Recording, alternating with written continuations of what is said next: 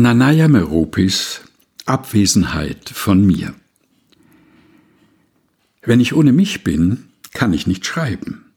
Und es ist, als ob ich an der Ecke Zigaretten holen ginge und nicht mehr zurückkäme. Ich fühle einfach die Abwesenheit von mir in allem.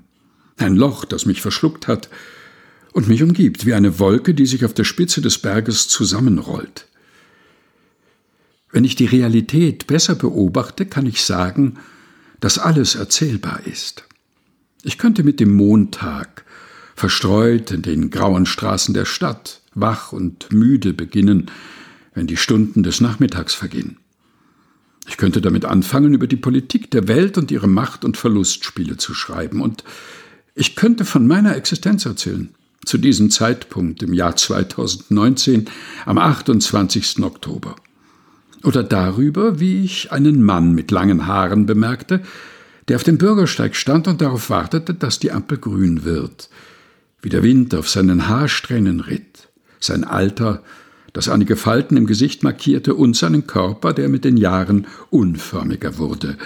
Die Ampel wird grün. Aber ich will nicht über die Menschen schreiben, die an mir vorübergehen, die fremd sind, und wie ein verlorenes Zeitungsblatt verwehen. Ich möchte keine Worte für die täglichen politischen Auseinandersetzungen finden müssen, über die in den Medien berichtet wird. Waldbrände, Krieg im Osten, Korruption in allen wirtschaftlichen und politischen Beziehungen, Manipulation und Frustration, Gier und Tarnung. Ich möchte über all das nicht schreiben. Denn wenn man erkennt, dass man gerade von demjenigen nicht verstanden wird, von dem man am liebsten verstanden werden möchte, dann umfängt einen die Lehre in enger und starker und langer Umarmung. Man entdeckt so, dass Verständigung eine Form der Intimität sein kann und dass sie das andere Gesicht der Liebe ist.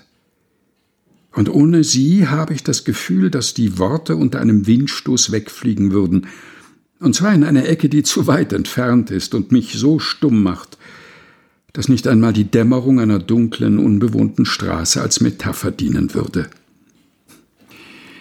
Ich warte auf meine Rückkehr. Nanaya Meropis Abwesenheit von mir. Gelesen von Helga Heinold. Aus Lebenslichtspuren.